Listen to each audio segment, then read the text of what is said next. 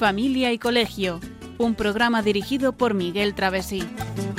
Cuando se miran sus ojos, cuando se escucha su voz, es más linda la mañana, nos alumbra más el sol, cuando nos brindan su risa, cuando nos dan su candor, brota un manantial de agua fresquita en el corazón.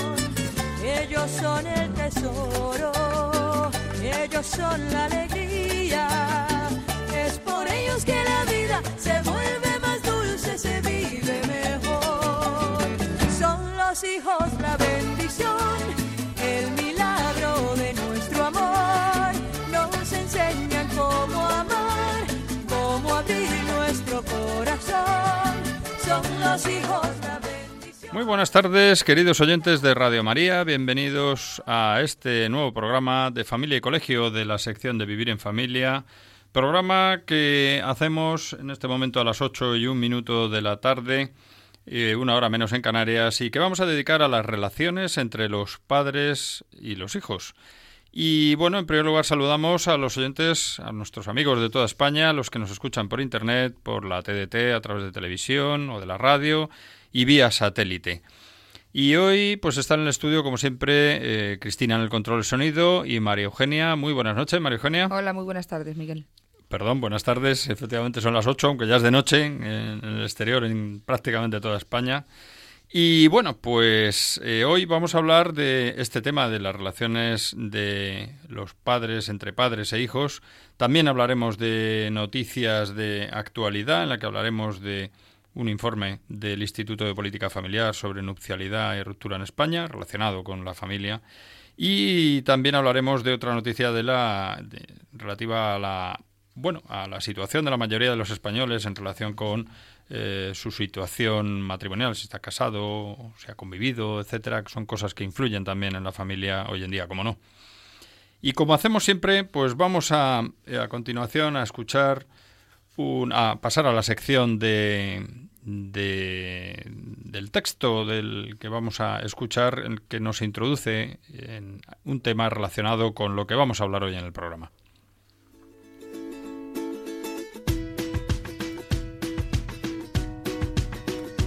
El comentario de texto.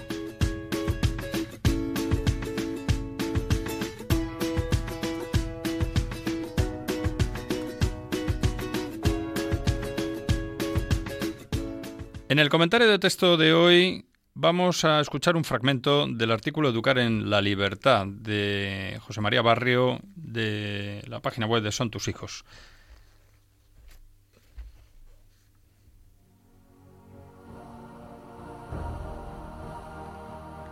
En particular, los padres han de ganarse la confianza de sus hijos, dándosela a ellos primero. A ciertas edades tempranas conviene estimular el uso de su libertad. Por ejemplo, han de pedirles cosas y dar explicaciones sobre lo bueno y lo malo. Pero esto carecería de significado si faltara la confianza, ese mutuo sentimiento que ayuda a la persona a abrir su intimidad, sin el cual es difícil proponer metas y tareas que contribuyan al crecimiento personal. La confianza se da, se logra, se genera, no se puede imponer ni exigir. Uno se hace digno de confianza con su ejemplo de integridad, yendo por delante en dar lo que pide a los otros. Así se adquiere la autoridad moral necesaria para requerir a los demás, y se advierte que educar en libertad hace posible educar la libertad.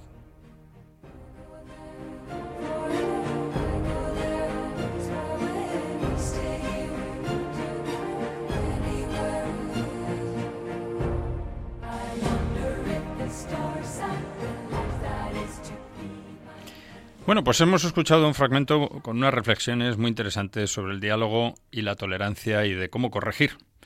Y bueno, pues eh, lo primero yo creo que hay que decir es que es muy importante este asunto de ganarse la confianza de, de nuestros hijos, ¿no? Y que para eso hay que dársela, claro. Y nos hace, en este pequeño fragmento que hemos escuchado, hace un repaso de las distintas edades. Nos dice que al principio, en las edades tempranas, pues hay que estimular el uso de la libertad. Claro, eso es una manera de que eh, nuestro hijo vaya ganando confianza, ¿no?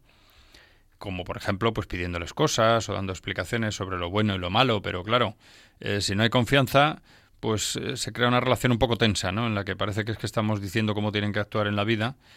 Y bueno, pues hay que dar esa, tiene que haber esa confianza para que, bueno, uno abra su intimidad hacia la otra persona y así pues se contribuya a, proporcionar metas, ¿no?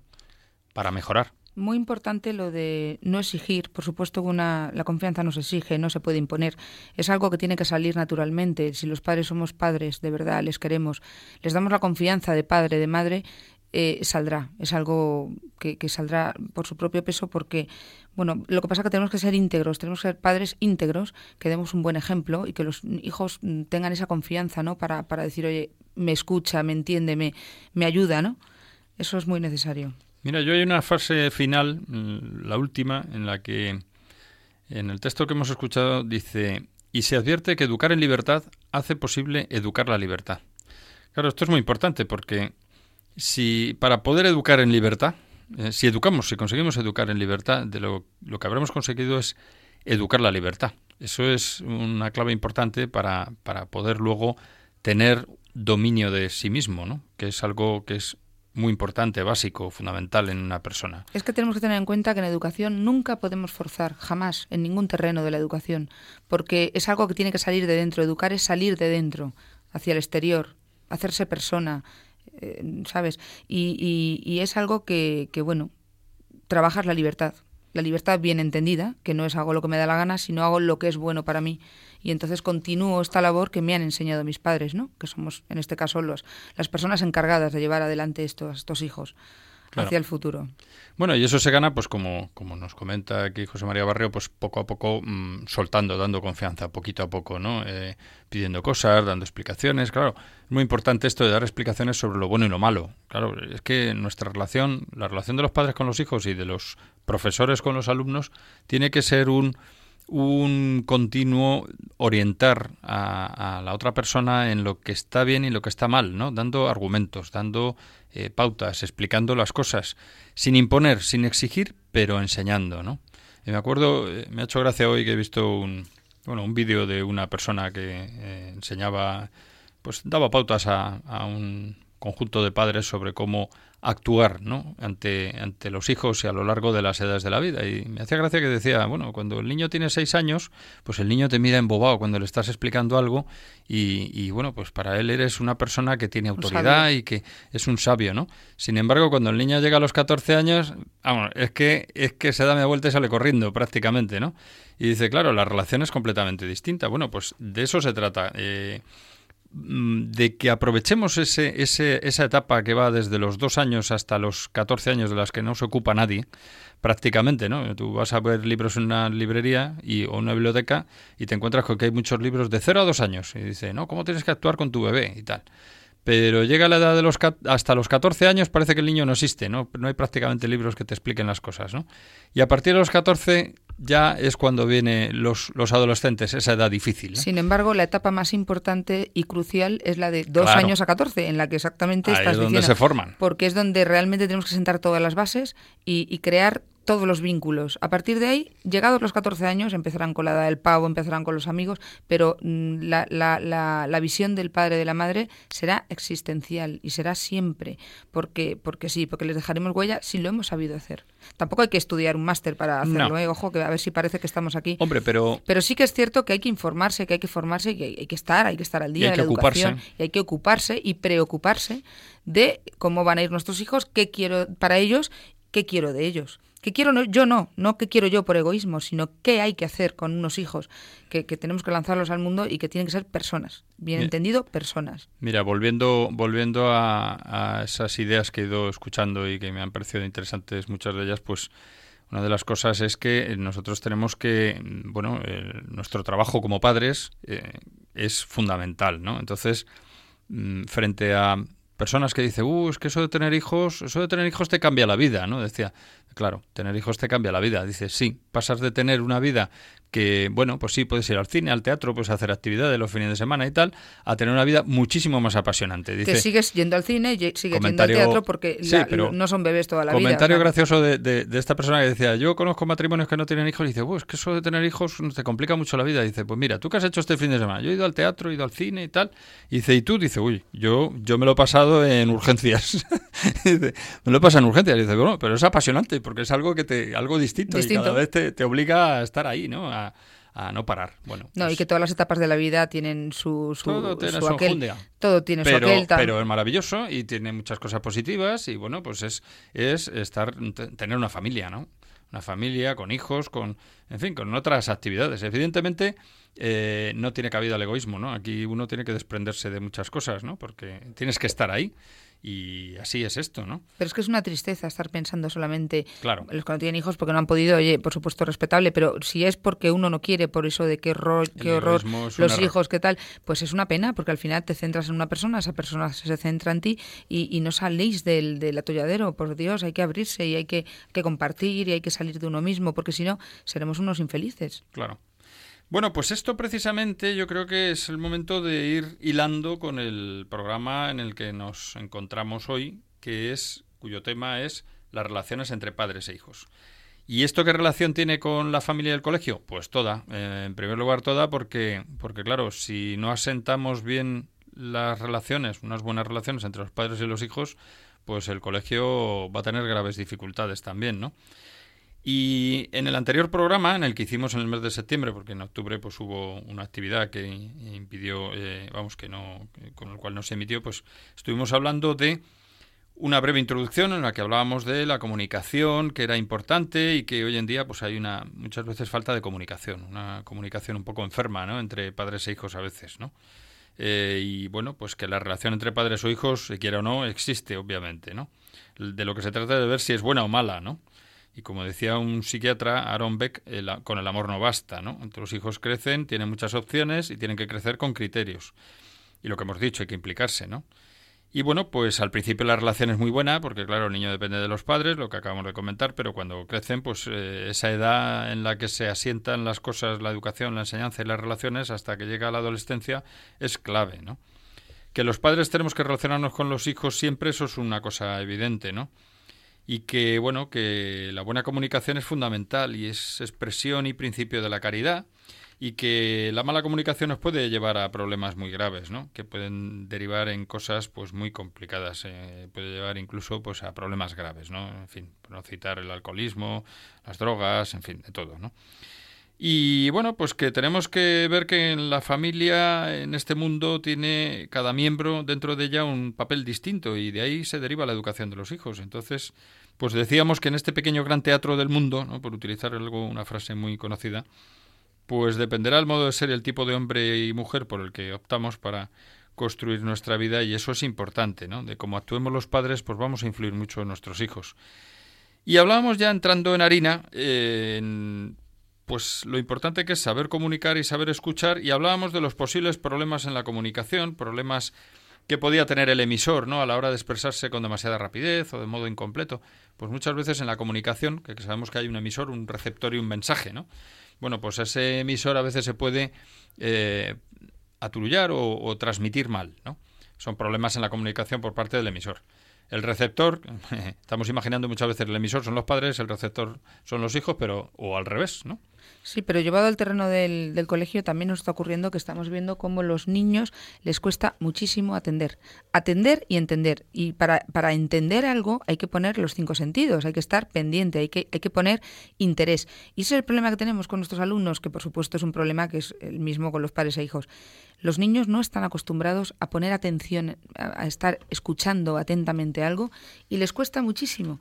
Entonces, por eso tenemos esas relaciones, ¿no? Esas, a veces esas, faltas de, comunicación, que no es que sea falta de comunicación, a lo mejor ha habido una comunicación, pero no ha sido, no ha sido mm, puesta en escena como, como, como debía ser, ¿no? El profesor, mm, según ve las caras de los niños, habla, hablamos. Y, y muchas veces es que están en la inopia. ¿Qué está ocurriendo? Es verdad que los medios de comunicación les están atontando, porque están acostumbrados a tener todo tipo de maquinitas, toda la tecnología de última, de última hora, de último modelo la tienen todos los chavales hay que cuidar mucho que lean, que hagan cosas que, que, trabajen la cabeza. Es que, es que no saben, no saben hacer un resumen, no saben escuchar, no saben... Es una pena, ¿eh? Claro, no eso leen. lo tenemos que trabajar en la familia también. Es que, es que todo esto parece una tontería, pero es muy grave. Ni siquiera son capaces de escribir un texto, porque como todo es en plan de WhatsApp y, y, y, y mensajes de estos de, de móvil, Sí. Realmente los chavales Mensajería instantánea, etcétera. le sacas a la pizarra y dices, bueno, háblame de un cuento, simplemente cuenta un cuento. Y no tienen vocabulario. Tienen un vocabulario muy pobre. O sea que, que yo creo que esto mm, tenemos que ser todos conscientes de que, de que así no, no podemos Claro. seguir, ¿eh? Pues mira, el- hablábamos del problemas con el emisor, también hay problemas con el receptor, que es lo que estabas diciendo tú, ¿no? Que, bueno, pues muchas veces, pero ya solamente, fíjate, lanzando el mensaje, el que habla, a veces el que recibe, el que escucha, eh, interpreta mal las cosas. Ese es otro problema importante, ¿no? Eh, a veces, ¿por qué? Pues porque es una persona que sufre, es susceptible, es muy narcisista o tiene tendencias a la paranoia. Esto estamos eh, hablando de casos extremos, ¿no? Pero es importante lo que dices tú, que esté atento. Eso en, en, en la familia lo tenemos que trabajar, ¿no? O sea, los padres tenemos que, primero, hablar con propiedad, que no se trata de hablar con engolamiento y, y adornándose, sino hablar de manera que nuestros hijos nos entiendan. Y luego que ellos se acostumbren a entender bien, a- y para eso tenemos que comprobar que entienden bien lo que decimos, ¿no? Que ponen atención, Que ponen que, atención. tienen interés. Que tienen interés y tal. Si hay problemas a la hora de recibir eh, los mensajes, las personas, pues bueno, pues tendremos que trabajar ese asunto, ¿no? Pero, y a lo mejor hay que ir a alguien, a un especialista que vea qué es lo que pasa. Pero vamos, la mayoría de los casos se arregla simplemente poniendo más atención y más interés, ¿no? Esfuerzo, Y luego- esforzándose. Lo que decía en cuanto al mensaje, tenemos que cuidar qué se dice, cómo, en qué entorno, cuándo, las circunstancias. Claro, eh, a lo mejor depende de la persona. mm, a lo mejor hay que evitar tocar ciertos temas o tocarlos de una manera más delicada. Es distinto lo que decimos según cómo lo expresamos. Si lo decimos con tono imperativo o simplemente enunciando una frase. Eh, y hay que pensar en lo que el receptor, lo que sabe el que recibe el mensaje, porque a lo mejor le estamos hablando de una serie de cosas y resulta que le falta base para entender lo que estamos diciendo, ¿no? O sea, si le contamos el conflicto de, la- yo qué sé, el conflicto de Pakistán con la India eh, a un niño pequeño, pues no va a entender nada, porque no sabe nada de geopolítica. Entonces, claro, no podemos meternos en contarle una historia de ese tipo. Tenemos que contarle cosas adecuadas a su edad, a sus conocimientos. No es lo mismo contarle algo. Muchas veces las, las- la- estamos cocinando, ¿eh? el padre o la madre o lo que sea está hablando con el niño. Bueno, pues a lo mejor es un momento, es el momento adecuado para hablar con él, pero y porque no hay otra otro momento. Pero bueno, también a lo mejor hay que buscar un momento en el que estar tranquilos, sentados en un sofá o estar sentados eh, en una habitación de estar con calma para poder charlar sobre otros temas. ¿no? Eso es dedicarles tiempo. Y, Claro. es, es muy importante Y que les pensar dediquemos. cómo lo hacemos, ¿no? Va a ser verdad eso de la inteligencia emocional, ahora que está tan de moda, ¿verdad? Sí, Pero claro. es verdad que yo siempre lo digo, hay, hay gente que necesitaría estudiar una asignatura que se llamaría, que se debe llamar inteligencia emocional o ingeniería emocional o no sé cómo llamarlo, porque hay veces que dices, madre mía, pero si es que las cosas las puedes decir de tantas maneras. Pero de Y- todas maneras, Marijonia, fíjate, yo creo que una, una regla de oro es la naturalidad. Yo me acuerdo un libro de, de Antonio Vallejo Nájera. De cómo- Naturalidad guion caridad. sí, pero ¿Eh? De cómo, por supuesto, Sí. de cómo hablar bien en público y, y contaba la anécdota de una persona que un- tenía que dar un discurso y nunca había hablado en público y le homenajeaban. Y esa persona, pues, eh, y además estas son situaciones que yo creo que casi todos, muchas personas hemos vivido, ¿no? Va a hablar una persona y de repente, uy, se queda atascada y no, ya no sabe qué decir, se emociona, no puede hablar y entonces la gente empieza a aplaudir, ¿no? Y, y, bueno, esa persona dice, bueno, pues yo es que no he hablado nunca en público y tal. Bueno, pues se gana a la gente. ¿Por qué? Porque está siendo natural, no está forzando nada. Y sencilla. Y sencillez, naturalidad, sencillez. Bueno, la naturalidad y la sencillez es que, es que prácticamente... Y lo que dices tú es muy importante la caridad. La caridad porque tenemos que eh, ser caritativos y, y bueno, pues no podemos ofender porque la naturalidad está reñida, o sea, no es que esté reñida, no se trata de ser natural, no se trata de ser un animal hablando. bueno, llegado a este punto del programa vamos a pasar al tiempo de las noticias, pero previamente vamos a escuchar una bonita canción que está cargada de buenas intenciones y a continuación pues trataremos de las noticias que hemos eh, enunciado antes.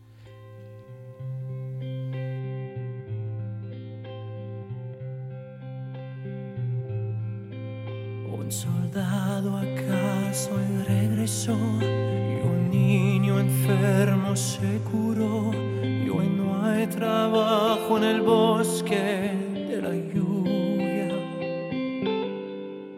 Un desamparado se salvó por causa de una buena acción y hoy nadie lo repudia.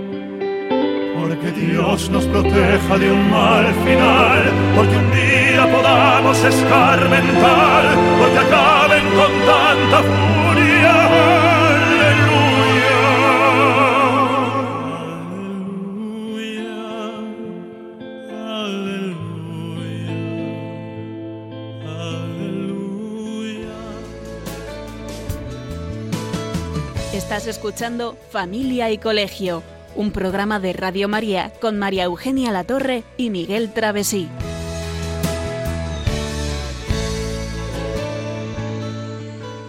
Noticias de Familia y Colegio.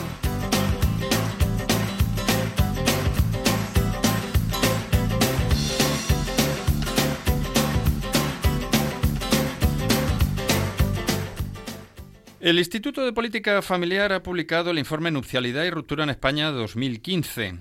Esta es una noticia del 4 de noviembre y bueno, la primera conclusión de este informe es que en España se está produciendo un desmoronamiento del número de matrimonios y un aumento vertiginoso de las rupturas familiares. En resumen, el informe nos dice varios dos bloques. Vamos a escuchar el primero. La nucialidad, la nucialidad en España. Cada vez se producen menos matrimonios en España, con un descenso del 27%. La, famil- la mayoría de los matrimonios se realizan exclusivamente por lo civil, dos de cada tres. Crece espectacularmente la natalidad extramatrimonial, 4 de cada 10 anualmente. Cada vez hay más parejas, de hecho, unos 1,6 millones, un, cuaren- un 14%. Las parejas españolas no tienen hijos, 4 Yo- de cada 10 parejas. Y un segundo bloque que son las rupturas familiares en España, y en ellas, en primer lugar, se producen más de 105.000 rupturas familiares al año, es decir, que se rompe un matrimonio cada cinco minutos. Se han alcanzado casi 3 millones de rupturas acumuladas desde 1981, la mayoría divorcios. Crecen enormemente los divorcios en España debido a la ley del divorcio express, el doble de los últimos el doble, perdón, en los últimos 10 años. La ruptura familiar afecta sobre todo a los matrimonios con hijos. 6 de cada 10 matrimonios de los que han roto tenían hijos. Y en España se producen siete rupturas por cada 10 matrimonios. Bien, con este resumen que hemos hecho de ese informe de nucialidad y ruptura en España, pues vemos que hay un panorama que posteriormente comentaremos eh, sobre la, nucia- la nucialidad y las rupturas familiares que no es muy positivo. Es una pena, es muy negativo. La verdad que nos hemos puesto aquí un poco drásticos, pero Bueno, es que es verdad, es, es lo que hay. pero es lo que hay y hay, hay que, que saber saberlo. lo que hay. La siguiente noticia, segunda que vamos a comentar, es que la mayoría de los españoles está casado y no ha convivido antes con su pareja. Este es un artículo de hacerfamilia.com que nos dice que el 51% de los españoles no ha convivido con su pareja antes de casarse, según revela una encuesta realizada por el CIS, el Centro de Investigaciones Sociológicas. Este estudio, que ha sido encargado por el Ministerio de Sanidad, Servicios Sociales e Igualdad, Recoge los datos de 2.464 entrevistas en 2014. Y entre las principales razones que comentan los encuestados para contraer matrimonio destacan las siguientes. Una primera. Compromiso. Para seis de cada diez encuestados, el compromiso personal con la pareja es la principal razón de peso para querer contraer matrimonio. Y en segundo lugar, tener hijos o pensar tenerlos, que es otra razón muy importante para casarse para el 60% de los encuestados. En definitiva, la familia sigue siendo el eje central de la sociedad en España. Esta es la otra noticia que pone el contrapunto de la primera, que era negativa. Esta es la positiva y muy positiva, ¿no? Así se refleja que los papeles más importantes que cumple la familia serían por este orden. Primero, criar y educar a los niños. Segundo, proporcionar amor y afecto a todos sus miembros. Tercero, disfrutar de sus hijos, hijas y de su pareja. Y cuarto, mantener y transmitir los valores culturales y morales. Bueno, pues vemos que esta es una noticia positiva, ¿no? Es decir, que la mayoría de los españoles está casado, pese a lo que parece inundar los medios de comunicación social, que nos vienen a decir que, bueno, pues que cada vez hay más divorcios y etcétera, que lo hemos visto anteriormente, que sí que es verdad que hay muchas rupturas. Pues sin embargo, sigue habiendo una mayoría de españoles que está casado y que no ha convivido antes, curiosamente, con, con su pareja, ¿no? Y además, pues que hay una serie de razones importantes, como el compromiso y el tener hijos, que son las que hacen que mucha gente se case, ¿no? Bueno, pues eso es muy interesante. Estamos en una, en una tesitura eh, y ante un panorama que, que es positivo en este asunto, ¿no? Y que tenemos que tenerlo en cuenta. Muy bien, pues continuando con lo que estábamos hablando, eh, vamos a eh, hablar de, hablábamos de, decíamos, de la necesidad de que la comunicación se haga en condiciones y que tenemos una regla de oro que es la naturalidad, ¿no? Y que para evitar problemas en la comunicación tenemos que hablar poniéndonos en lugar del que escucha, eso está claro, ¿no? En este caso, esa persona que escucha, nuestros hijos, pues son seres muy queridos y por tanto, ya que sabemos que tenemos que educar eh, con cariño y flexibilidad, que es algo que casi es innato, hombre, también tenemos que hacerlo sin, sin ser blandos, sin blandenguerías, por decirlo de una manera clara pero con convicción, que esto es muy importante también. Con firmeza, con firmeza, exactamente. Sí, sí, con convicción, con, sabiendo con el aplomo de, caray, un poco como les ha pasado a, nuestros padres y nuestros antepasados que sabían educar muy bien, ¿no? Porque la gente ha salido en general bastante bien, ha habido de todo, ¿no? Pero, pero bueno, eh, el mundo ha salido adelante en el caso de España, eh, muy claramente, porque ha habido gente que ha sabido educar bien, ¿no? Cuando los padres tenemos claro hacia dónde queremos ir y tenemos clara la idea de lo que es hacer personas, querer a nuestros hijos y llevarlos por buen camino, eso se refleja, entonces sale sale naturalmente y efectivamente sin blandenguerías, porque no se trata de estar educando ñoñamente, tontamente y con ñoñerías. Se trata de que los hijos sean fuertes y, crezcan, pues eso, con, con esa em, con esa fortaleza interior que les haga, pues abrirse a la vida y no derrumbarse en la primera eh, en, la primera caída, porque todos vamos a caer, todos vamos a tener problemas, pero de todo hay que levantarse. Y yo creo que esa es la regla de oro, quererlos, pero saber muy bien lo que queremos y, hacerlo, pues eso, con ese cariño y la flexibilidad de la que dices tú, pero sabiendo lo que, lo que queremos hacer, con convicción. Bueno, y el que las personas que nos están oyendo, pues alguno puede decir, puf, pues cómo lo, he hecho yo de mal en muchas ocasiones. Bueno, y, yo también, y todos yo creo que nos, hemos equivocado, nos apuntamos a eso. Aquí lo importante es que sepamos rectificar, ¿no? Si en la comunicación hemos fallado, pues rectificar y sacar lecciones aprendidas, es decir, saber detectar en qué hemos fallado y bueno, pues rectificar en lo que sea necesario, ¿no? Y los padres también tenemos que ser capaces de rectificar, igual que los profesores cuando nos equivocamos, porque eso es un signo es un signo de humanidad ante nuestros hijos, ante nuestros alumnos y es un signo de humildad. Y no hay nada que caiga peor que la soberbia ante otro ser humano, ¿no? Y por contra, la humildad cae bien y eso da prestigio y eso hace ver que bueno, que uno está luchando, ¿no? Y en este tema pues también es muy importante, ¿no? Y bueno, y un, punto que yo creo que es eh, clave también y que muchas veces no se habla, los padres tenemos que hablar con los hijos sobre las realidades sobrenaturales.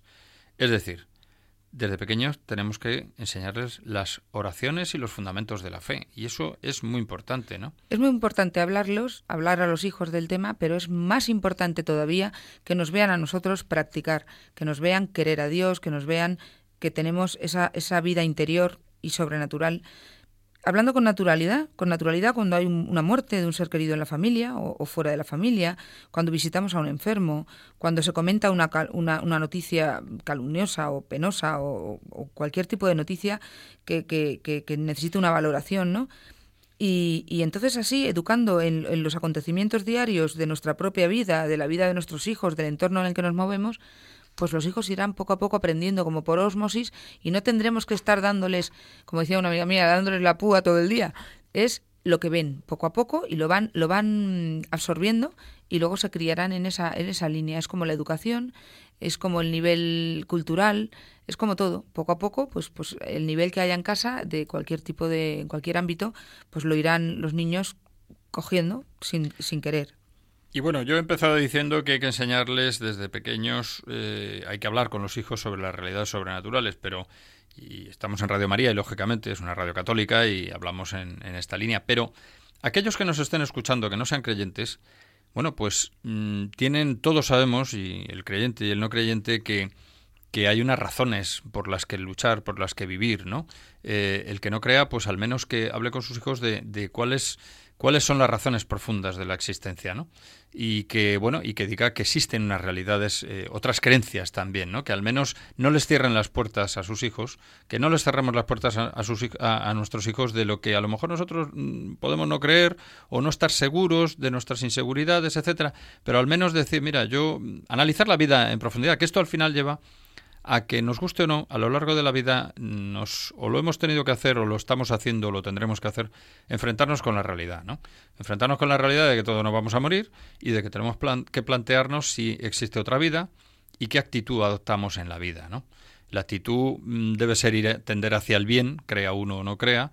Eh, el, el, hecho de la existencia, yo creo que todos tenemos en mente que, que bueno, que las cosas no funcionan porque sí. Leía yo hace poco un libro, Ortodoxia, de, de Chesterton, y, bueno, pues el, el, escritor Chesterton, periodista y escritor inglés británico, que vivió entre el siglo XIX y el XX, sobre todo en el XX, pues él que se convirtió al, al catolicismo, eh, proveniente de un cierto ateísmo, ¿no? Ateísmo más o menos una mini creencia más bien floja, llega un momento en que dice, mira, el mundo no puede existir no puede funcionar tan perfecto el ser humano, que es una máquina perfecta, y el mundo no puede funcionar así, no puede existir así por sí solo. Alguna razón tiene que haber poderosa, tiene que haber... Esto no es todo por casualidad, ¿no? Las cosas no ocurren por casualidad. Cuando vemos que, que se producen determinados acontecimientos o determinadas cuestiones en la vida, en la naturaleza, no son porque sí. Quiero decir que, que al final, y volviendo a lo de antes, que me he enrollado, es que los padres tenemos que transmitir ese sentido sobrenatural o esa, esa creencia existencial a nuestros hijos, ¿no? Sí. Pero desde luego, insisto, aunque, aunque tú ya lo has dicho, ¿no? Negarnos a que nuestros hijos tengan la posibilidad de creer, pienso que es un error. Es un error absoluto porque puedo no creer, pero ¿y si hay algo? A lo mejor estoy haciendo que mis hijos en un futuro pues, pues no, no, caigan en la cuenta de lo, importante que es, porque como bien decías, nos vamos a morir, eso es, eso es impepinable, lo, sabemos todos. Podremos saber si vamos a ganar más, si vamos a pasarlo mejor, peor, pero que nos vamos a morir está clarísimo. y ahí es donde yo creo que tenemos que poner toda la carne de asador y pensar que esto es más serio de lo que, de lo que a veces nos creemos, ¿no? Bien, pues vamos a hacer una pequeña escucha de un tiempo musical en el que vamos a escuchar una música muy animada que invita a mantener la amistad entre los jóvenes y a la vuelta continuaremos hablando de, de saber comunicar.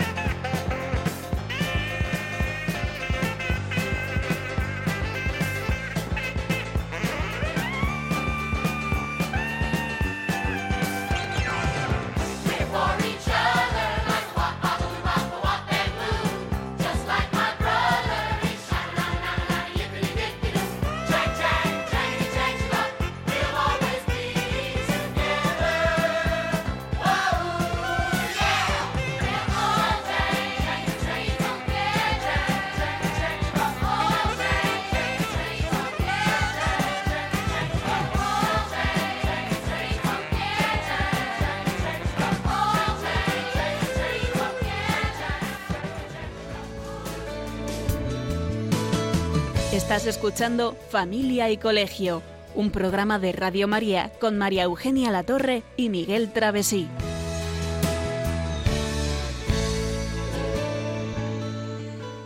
Bien, pues como decíamos antes de, esta, de escuchar esta canción animada que invita a mantener la amistad entre los jóvenes, de una película muy conocida, de Gris, pues eh, vamos a hablar de saber comunicar, ¿no? Lo primero hemos hablado de la importancia de, de que el emisor sea capaz de transmitir, pero eh, ya viendo cómo tiene que ser esa comunicación, pues el primer paso es que tiene que ser abierta y efectiva. De modo que el oyente tiene que pararse a escuchar y, bueno, que no debe ser una comunicación cerrada, que es cuando uno mm, no quiere oír, vaya. Y luego, por otra parte, el segundo paso es que hay que escuchar reflexivamente. De modo que hay que tener en cuenta que cuando hablamos transmitimos dos mensajes, el contenido y el emocional. Luego, cuando nosotros estamos eh, hablando, tenemos que cuidar también nuestros gestos, las señales que enviamos no verbales, ¿no? Y bueno, pues ahí hay unas cuantas cosas que decir, ¿no? Una de ellas, pues por ejemplo, eh, uno tiene que dejar o tratar de dejar lo que está haciendo y prestarle atención a la persona que te está hablando, ¿no? Con lo cual hay que poner eh, interés y esfuerzo, hay que esforzarse, no solamente escuchar, escuchar. Ese es el problema que tenemos muchas veces con los alumnos que hablábamos antes. En una película a lo mejor escuchan, escuchan y van tragando porque se lo dan hecho, pero eh, en un colegio, en una conversación con amigos, en una conversación con unos padres, no es que te digan, que te digan y tú escuchar, escuchar. Tienes que meditar eso, tienes que asimilar, asimilarlo interiorizar, intentar entender. Y para eso hay que tener hay que poner esfuerzo hay que poner interés y esfuerzo. Pues ahí está también hacer que nuestros hijos se esfuercen por las cosas se esfuercen y, eso es también una manera de hacerles responsables de lo, de lo que hagan de lo que escuchen y luego tengan que dar eh, esa, esa, ese criterio. O sea, que esto no es cualquier tontería, no es de, va, qué tontería. En una conversación tú, uno habla, el otro escucha, punto, ahí se ha terminado todo, ni muchísimo menos. Hay mucho que hablar de una conversación. Y efectivamente, el lenguaje verbal es uno, pero luego también va con, con, el lenguaje verbal, el lenguaje emocional, que es muy importante. No es lo mismo regañar eh, con una sonrisa que regañar con cara de perro y, y levantando la mano para pegar, ¿no? Todo esto tiene connotaciones pues que, que, hay que tener en cuenta en una conversación, con lo cual también sabremos cuando hablamos con nuestros hijos, con nuestros alumnos, en qué situación, en qué, en qué circunstancias vamos a, emplear las palabras más o menos duras o los gestos. Y luego, fíjate, una cosa importante que los, los adultos también fallamos en esto, porque además si, si nos fijamos, si nos fijamos a nuestro alrededor, o ahora mismo tenemos en la memoria cómo actuamos en el día a día, pues muchas veces no lo hacemos bien, tampoco, ¿no? Nos está hablando una persona y si a lo mejor no nos estamos dando cuenta de que estamos pasando olímpicamente de lo que nos está diciendo y seguimos haciendo otra cosa. Uno está mirando el ordenador y sí, sí, sí, sí, sí, sí. Pero el otro se da cuenta, no lo dudes. Claramente. Una, una cosa importante, mirar a los ojos. Claro, cuando tú quieres de verdad mm, demostrar a otra persona que le estás prestando atención, le miras a los ojos. Eso tenemos que enseñárselo a nuestros hijos, ¿no? Evitar las interrupciones. ¿Cuántas veces, y ah, sobre todo en la adolescencia, ¿no? pero en muchas, está una persona intentando comunicarle a otra otra otra una cosa y, te está interrumpiendo. No, ya, pero eso que has dicho, pero un momento, déjame hablar, déjame terminar, porque te lo iba a decir, pero es que no me has dado tiempo, ¿no? Es verdad que a veces traducimos nuestro estrés o nuestro, nuestra velocidad excesiva a la hora de hacer las cosas, pues por este mundo que nos que a veces nos lleva a maltraer que es difícil eh, tener el control para decir vamos a parar un poquito y vamos a hacer las cosas con calma. Pero tenemos que intentar educar a nuestros hijos así, que nos deje hablar y dejarle hablar, no interrumpirle, dejarle que transmita la idea. Nosotros somos los primeros que tenemos que dar ejemplo cuando desde pequeños les dejamos hablar, que nos cuenten y asentimos con la cabeza y les miramos y una sonrisa. Y sonreímos. Y apreciamos lo que dice y respetamos el mensaje, porque a veces realmente eh, un niño pequeñito lo que nos cuente, vamos, nos podemos reír porque realmente no nos, no, nos hace ningún efecto, porque somos mayores, hemos pasado por todo eso. Pero hay que hacerles ver que ese es su momento. Nos tenemos que dar cuenta de que cada niño, cada persona en su momento de la vida tiene toda la importancia y todo el reconocimiento y todo el respeto que se merece cualquier ser humano, cualquier edad, porque él es en, su, en ese momento él y su circunstancia. Y para él lo más importante del mundo es que el hermanito le ha dado una torta o le ha quitado el cochecito. Y hay que estar en la, en la situación, hay que ponerse en su lugar. Bueno, pues llegado este momento del programa, pues es el momento de dar paso al tiempo de contacto Y vamos a lanzar una pregunta a nuestros oyentes, eh, a ver que nos comenten si quieren qué problemas y qué soluciones eh, han vivido de su experiencia en la comunicación entre los padres, entre padres e hijos.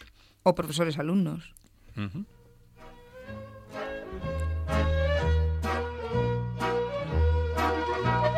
Puedes seguirnos en Facebook o en Twitter en arroba familia y colegio. También puedes escribirnos a la dirección postal de Radio María, Paseo de Lanceros 2, primera planta, 28024, Madrid. O a nuestro correo electrónico familia y colegio arroba radiomaria.es. Y a partir de este momento está abierto el teléfono para intervenir en directo. 91 153 85 50. 91 153 85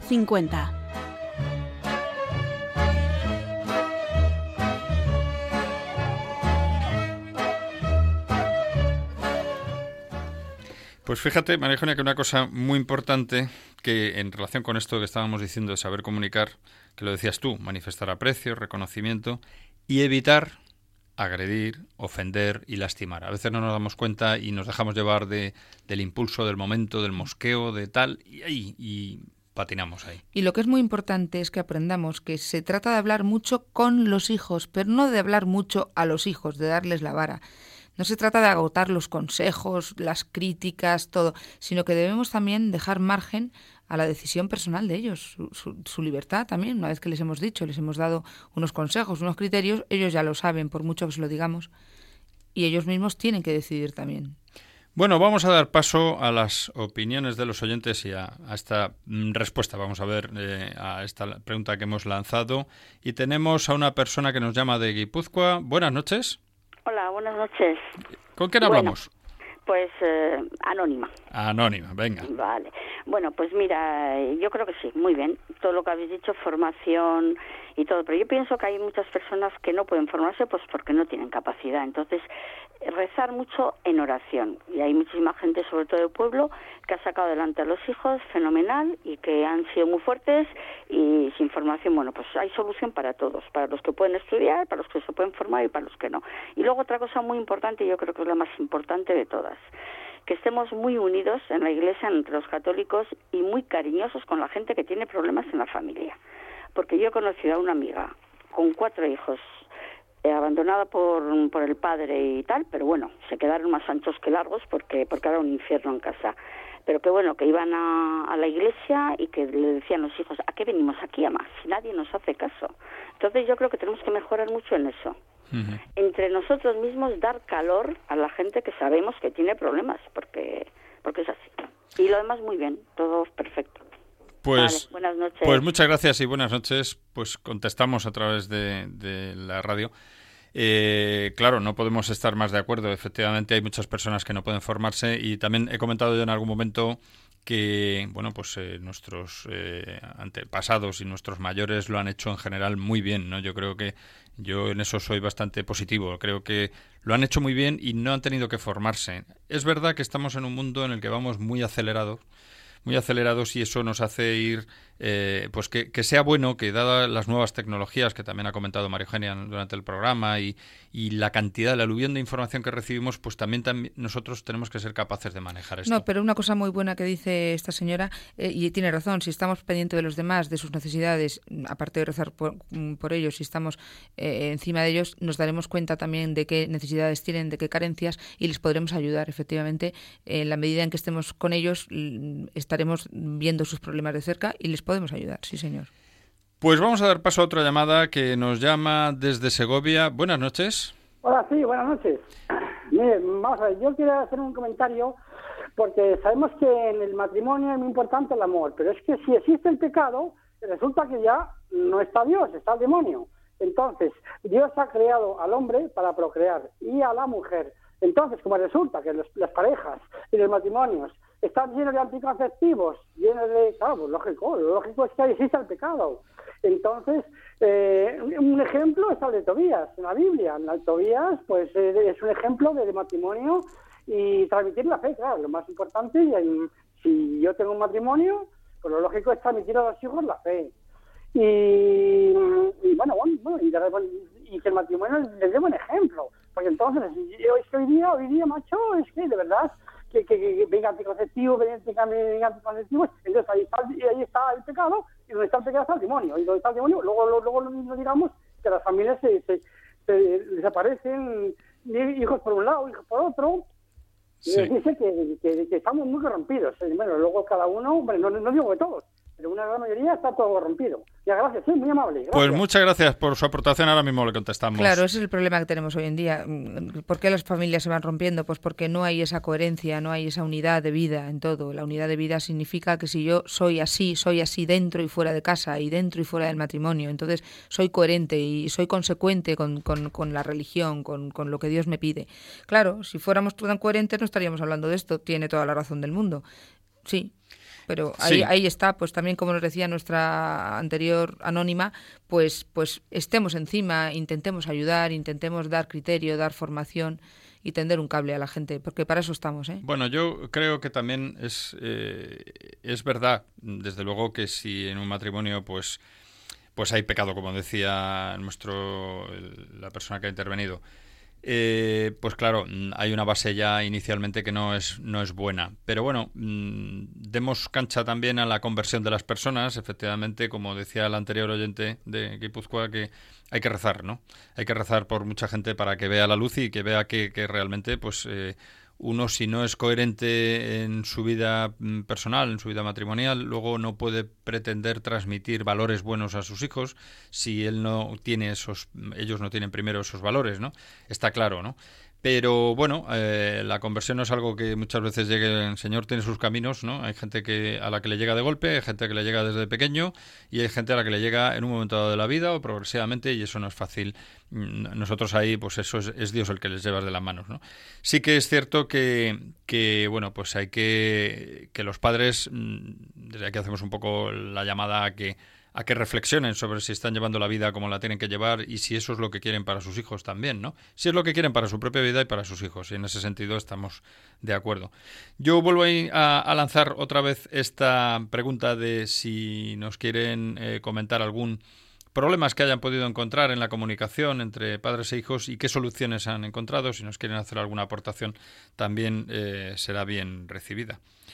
Y en lo que estábamos diciendo anteriormente, Em, el evitar agredir, ofender y lastimar, hablando de saber comunicar, y hay una cosa que preparando el programa eh, veíamos que es clave, ¿no? Se trata de hablar mucho con los hijos, no de hablar mucho a los hijos. Eso, que antes lo has comentado, María Eugenia, es muy importante, o sea, no, no agotar los consejos, ¿no? sino que dar, dar margen a que, a que, bueno, pues a que sea un diálogo, ¿no? Y eso es importante que no lo perdamos de vista. He insistido en lo que ha dicho Marijonia porque me parece muy clave. ¿no? Y bueno, ya hemos hablado de saber comunicar y, para no seguir ahondando mucho en un tema que ya hemos del que hemos enunciado lo más importante, hay una parte muy importante que es otra parte clave que es saber escuchar. La hemos comentado también de alguna manera. sí, pero vamos a insistir en, en algún aspecto, si te parece, importante, ¿no? A veces no nos escuchamos. ¿Y qué síntomas tenemos? Pues eso sí que no lo hemos comentado, aunque implícitamente, pues en extremos vemos que hay personas inseguras que exteriormente intentan mostrarse como seguras y decididas, hablando con mucha rotundidad de lo que no están convencidos realmente. Si rascamos un poco nos damos cuenta, ¿no? O mostrándose muy decididas cuando no lo están. Esto es muy, muy típico en la adolescencia, ¿no?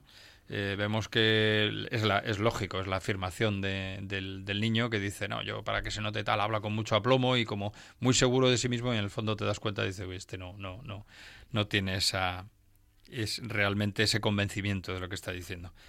No es necesario, y eso lo sabemos todos, el hablar con mucho aplomo y con mucha, ser muy tajante expresándose y muy decidido para mm, decir claramente cuál es la postura de cada uno, ¿no? Naturalidad. Naturalidad. Como decíamos antes, naturalidad. Y otras veces, pues otra, otro de los eh, casos extremos que se producen en, cuando no nos escuchamos es personas que tienen un exceso de vivencias y de seguridades. Piensan, hablan y actúan pisando fuerte. Tienen poco, poco afán en aprender. O sea que, eh, bueno, eh, suelen ser muy claras, muy rotundas, parece que están en posesión de la verdad, pero no hablan, aleccionan y no se hacen cargo de la situación emocional de los demás. Es la típica persona que todos podemos tener en la, en la cabeza, ¿no? que, en el caso extremo, ¿no? Que no escucha a los demás y que le da igual si tú te estás bostezando y te estás aburriendo de lo que te está contando y él sigue en su rollo, él o ella, ¿no? Y dice, pues no se, lo, no se replantean si están equivocados, eh, lo que escuchan, digan lo que diga el interlocutor o la interlocutora, pues eh, le confirma sus ideas, no juzga las ideas, sino de quién provienen estas, y en las conversaciones piensan que lo que van a decir a continuación y si no pueden se distraen enseguida de lo que le está diciendo. O sea, tú estás hablando con ella, está o mirando el móvil o pensando en las batuecas o mirándote con cara aparente de atención pero no, no atendiendo. Este tipo de personaje normalmente no cae bien y, yo creo que también tenemos todos que, estudiarnos un poco, ¿no? Por lo menos... Mm, Mirarnos un poco hacia adentro introspectivamente, ¿no? y a ver. cómo actuamos con los demás porque es una pena. Eh, ahí has hablado mucho de, de soberbia. Una persona que poco humilde no cae bien y eso no gusta y además así no podemos ni convencer a nadie y mucho menos a nuestros hijos o a nuestros alumnos. Tenemos que intentar de verdad hacer un análisis exhaustivo de nuestra manera de decir las cosas y así mejoramos y es que es la manera de, ayudarnos a nosotros mismos de ir mejorando. Bueno y en este caso además fíjate solamente decir una cosa que es que eh, piensan lo que van a decir a continuación y si no pueden se distraen decíamos y que interrumpen con facilidad y no dejan terminar al otro. Con lo cual no escuchan porque ya han juzgado y solo intentan convencer pues bueno, pues hemos llegado a, hablar de todos estos temas de saber escuchar, saber recibir, eh, saber escuchar, saber, perdón, emitir el emisor y el mensaje correctamente. Continuaremos en el próximo programa en cuatro semanas, ¿no? Y como resumen, la idea fuerza de todo esto es que tenemos que mejorar la comunicación, ¿no? Entre padres e hijos Agradecemos las llamadas eh, que hemos recibido en este programa y a nuestros oyentes por escucharnos y como siempre estar ahí, que sabemos que están y nos apoyan. Y como hemos dicho en el tiempo de contacto en ese pequeño eh, ese pequeño mensaje que hemos lanzado recordando el que los medios que tienen para comunicarse con nosotros a través del correo electrónico fundamentalmente pues eh, estamos abiertos a, a cualquier comentario que nos quieran hacer y nada más, María Eugenia, muy buenas noches y gracias por tu intervención. Muy buenas noches a todos. Y emplazamos a nuestros oyentes pues para eso dentro de cuatro semanas y en este programa en el que continuaremos hablando de todo esto. La semana que viene estará en, dentro de la misma sección el programa Educar Hoy de Miguel Ángel Almela y su equipo. Y sin más, hasta el próximo programa en el cual ya estaremos en el mes de diciembre, ahí a la vuelta de la esquina. Muy buenas noches y hasta pronto.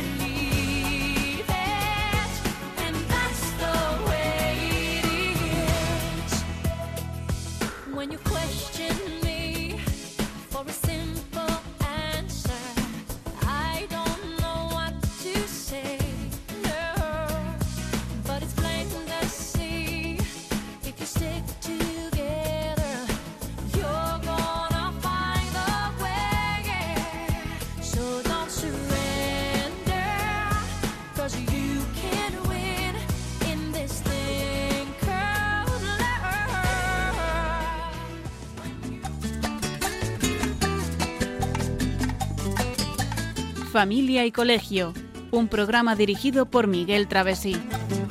Cuando se miran sus ojos, cuando se escucha su voz, es más linda la mañana, nos alumbra más el sol. Cuando nos brindan su risa, cuando nos dan su candor, brota un manantial de agua fresquita en el corazón ellos son el tesoro, ellos son la alegría. Es por ellos que la vida se vuelve más dulce, se vive mejor. Son los hijos la bendición, el milagro de nuestro amor. Nos enseñan cómo amar, cómo abrir nuestro corazón. Son los hijos la bendición, la esencia del hogar.